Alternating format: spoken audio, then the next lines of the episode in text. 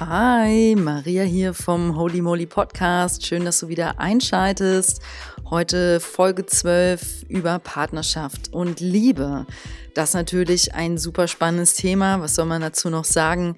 Bleib einfach dran. Ich freue mich wieder riesig drauf. Bis gleich.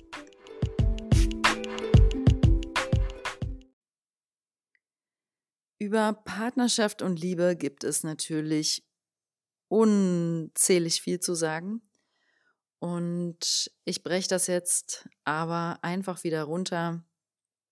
Die Dinge, die mir dazu heute eingefallen sind, in 15 Punkte. Und der erste ist, Liebe soll frei sein und bedingungslos.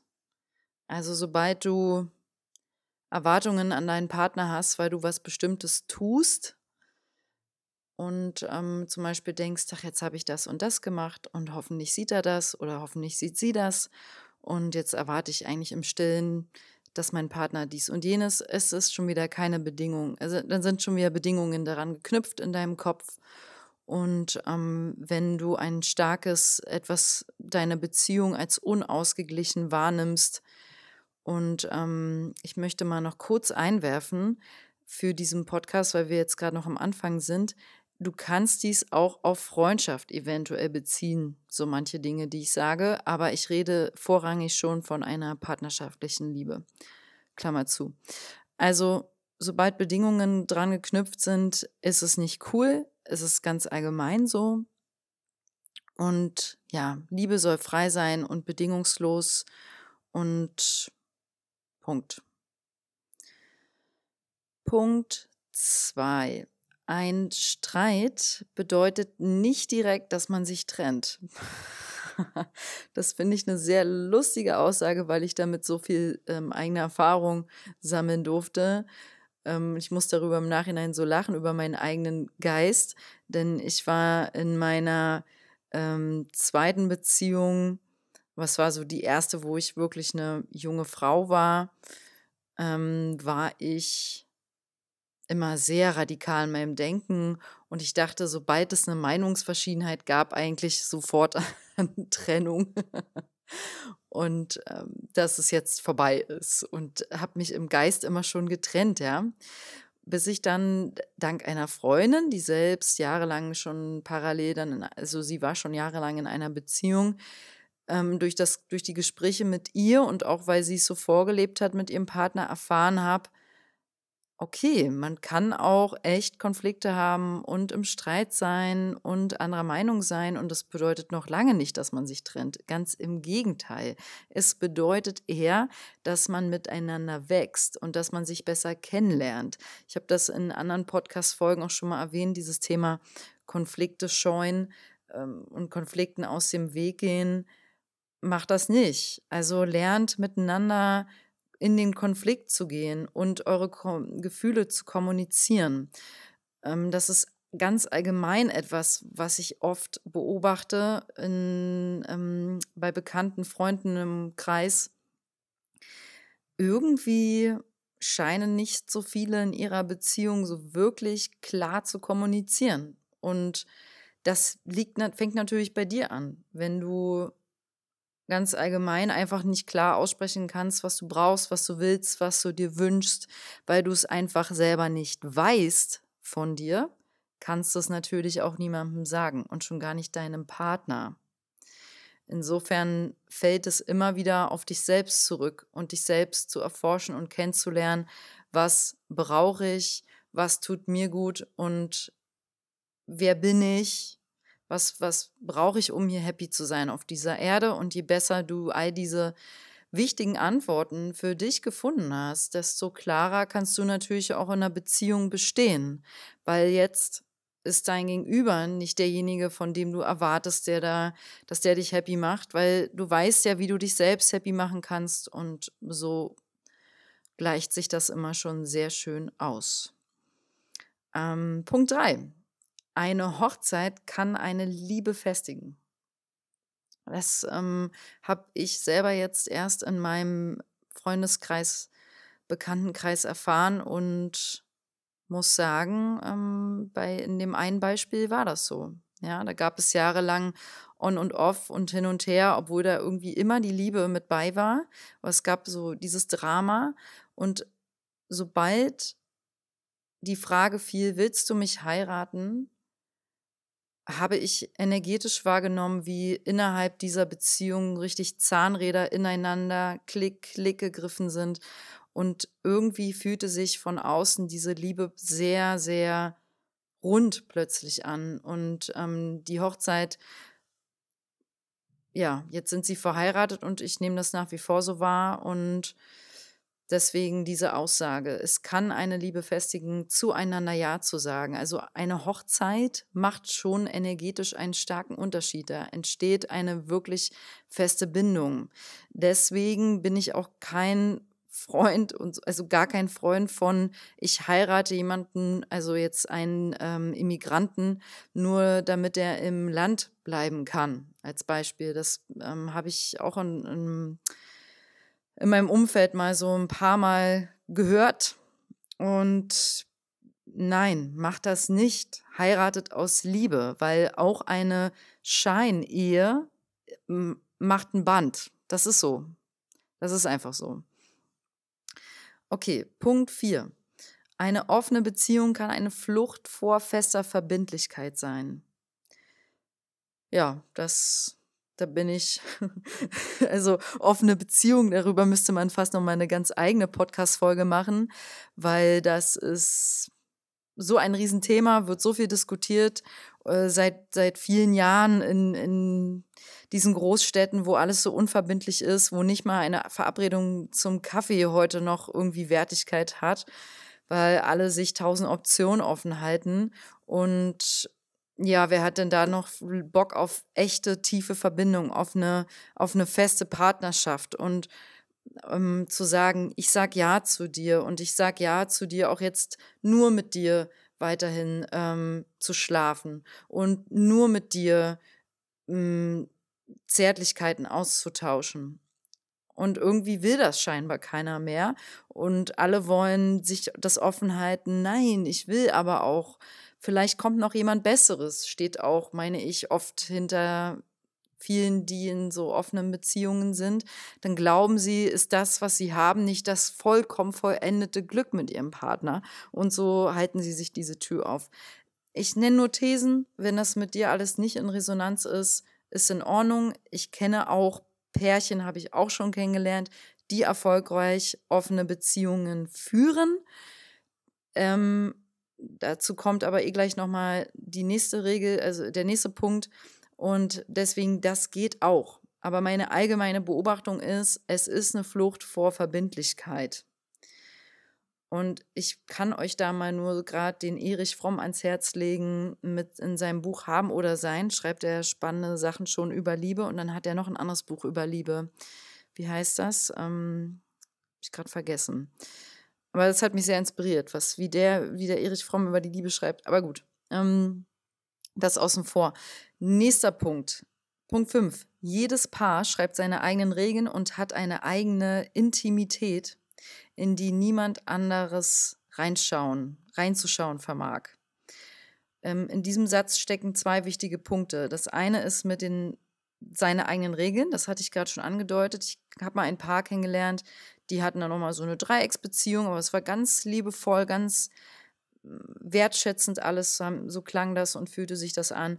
Und hm, die haben beide auch ganz offen für sich damals gesagt, nö, wir, also jeder will mit jemandem anderen auch mal schlafen, aber wir wollen nur einander. Also wir wollen als Paar hier leben und existieren und wir wollen auch, die haben auch inzwischen Kinder oder ein Kind, aber ähm, zu dieser Lebensphase, jetzt habe ich keinen Kontakt mehr mit denen, hatten sie auch sich gesagt, jeder kann mit anderen Menschen schlafen. Die waren da beide komplett offen, aber sie hatten, und das ist selten, ein Fundament, das war voller Vertrauen. Also 1000 Prozent Vertrauen.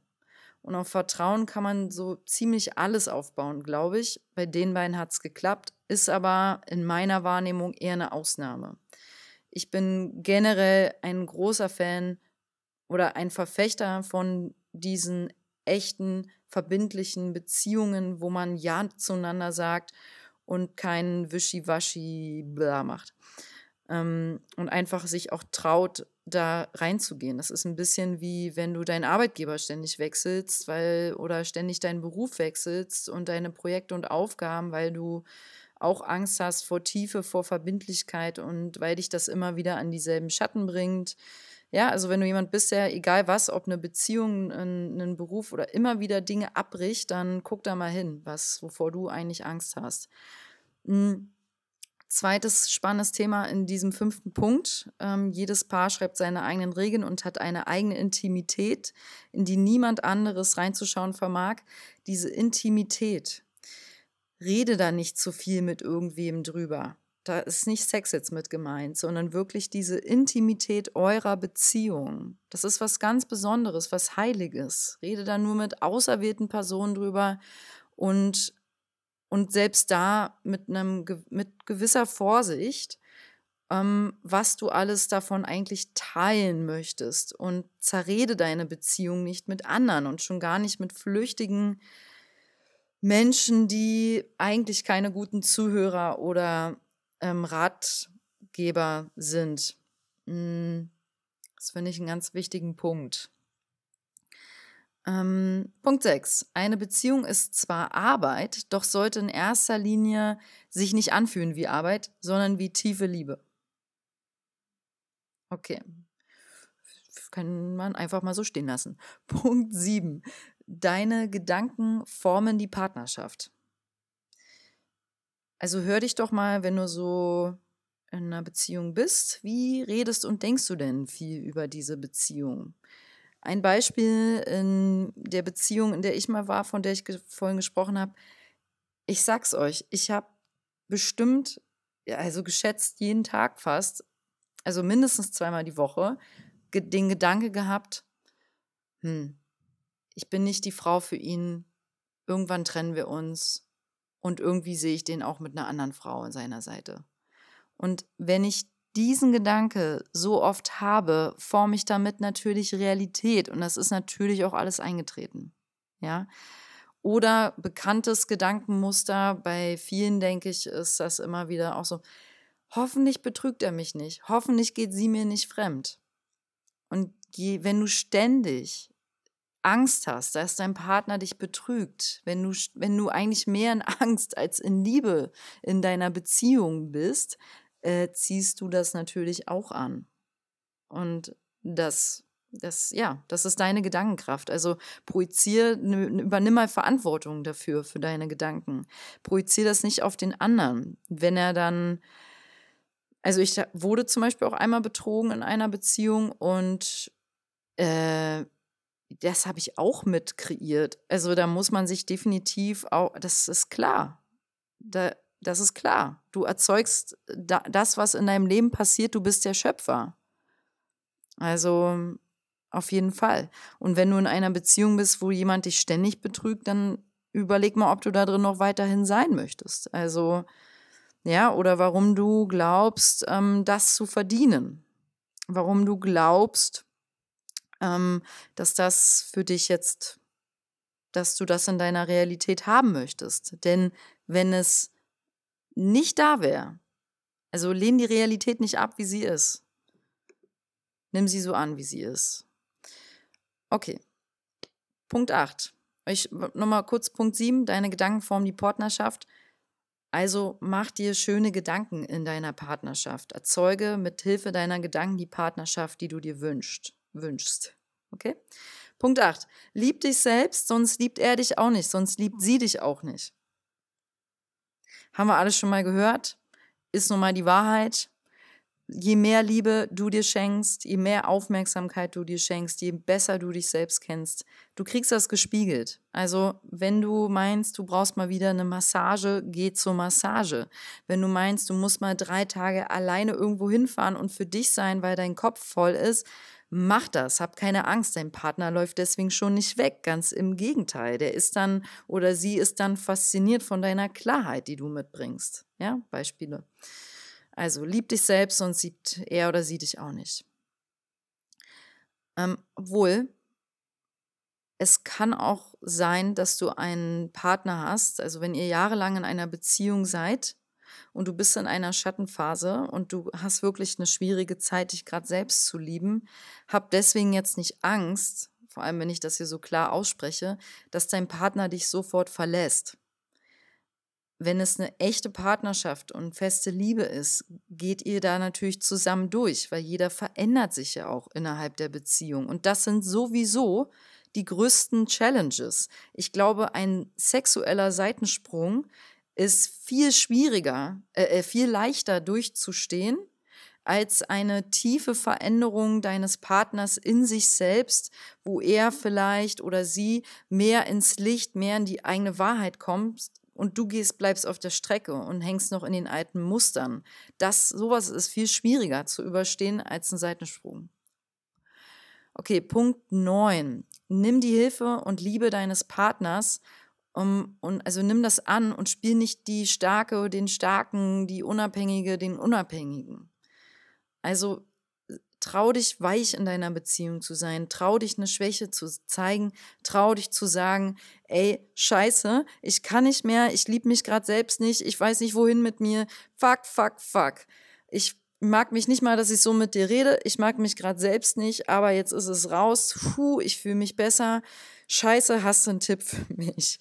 Ja, so als Beispiel manch, wir haben, wir sind alles nur Menschen und ich finde übrigens, es ist auch so mutig, wenn du in einer Beziehung bist, in einer Partnerschaft, weil wenn man in, man ist dann halt mutig, weil man, weil man sagt auch in dem Moment so, ja, okay, ich sage ja zu meinem Partner und damit sage ich auch ja zu einem gemeinsamen Alltag, zu einem gemeinsamen Leben, in dem ich es aushalte, dass ich obwohl ich manchmal unerträglich bin mir selbst gegenüber und mich selber nicht leiden kann, halte ich es aus. Also du weißt ja, wie es ist. Wenn man sich selbst nicht mag, wer kriegt es als erstes ab? Der, der dir am nächsten steht, dein Partner. Und, und sowas miteinander auszuhalten, ist sehr, sehr, sehr wertvoll. Und wenn du dann einen Partner hast, wo du das Gefühl hast, der nimmt mich so, wie ich bin, die nimmt mich so, wie ich bin und du kannst dich an diese Schulter lehnen. Nimm das doch einfach dankend ab, dann hast du das verdient. Sei nicht so hart mit dir. Sei weich und durchlässig. Okay, Punkt 10. Lerne ehrlich und klar deine Bedürfnisse, ähm, deine Bedürfnisse zu kommunizieren und erwarte nicht, dass der andere dir das von der Nase alles abliest. Auch wieder großes Thema Kommunikation steht dahinter es ist sowieso in allen menschlichen Konflikten äh, meistens der größte Knackpunkt, warum wir überhaupt Konflikte haben. Es gibt immer irgendwas, was nicht gesagt wurde und wo jeder immer, ja, also nicht zu kommunizieren führt oft zu ungrundlosem Schmerz. Deswegen lerne klar zu kommunizieren, was du brauchst. Das ist ganz allgemeine Regel, die gut tut und besonders in einer Partnerschaft sich positiv schnell abzeichnet, wenn du das kannst wenn du sagen kannst, du, ich, sorry, ich muss mal eine Stunde raus laufen gehen, weil ich weiß von mir, dann bin ich wieder erträglich. Als Beispiel.